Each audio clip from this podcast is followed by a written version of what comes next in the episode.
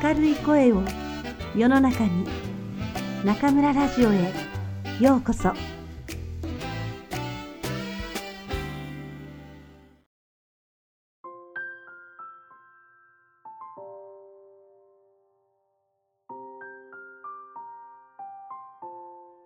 軽くなる生き方松浦弥太郎。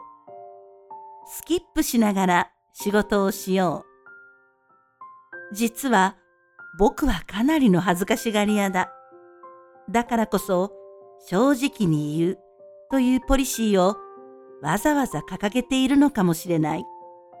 とは言っても僕に限らずほとんどの人は恥ずかしがり屋なのではないだろうか。いつもと違う方法をとる。ちょっとした工夫を試す。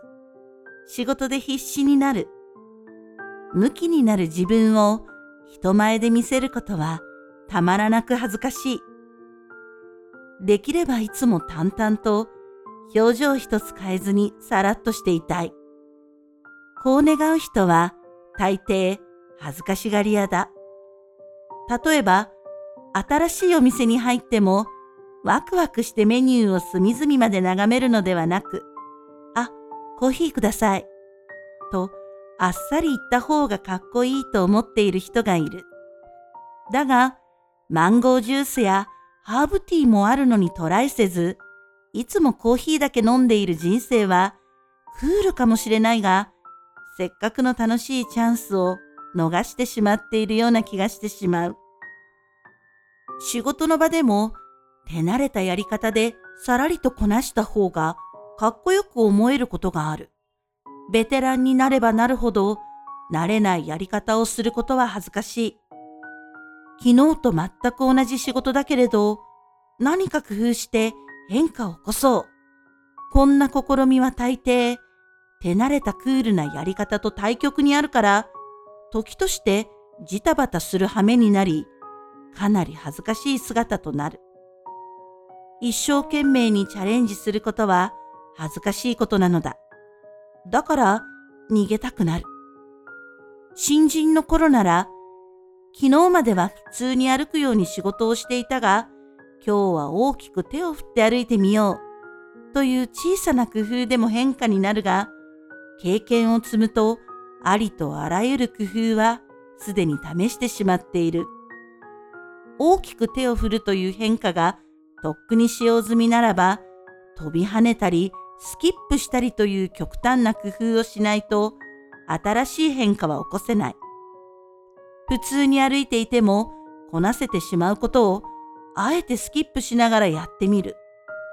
大人になってスキップするのは恥ずかしいけれど、大人こそスキップをした方がいい。大人になればなるほど恥ずかしさは増すが、大人になればなるほどそれに照れてはいけない。照れないこと。これは初々しさを忘れず変化し続け、軽やかに楽しく生きるために必要な勇気だ。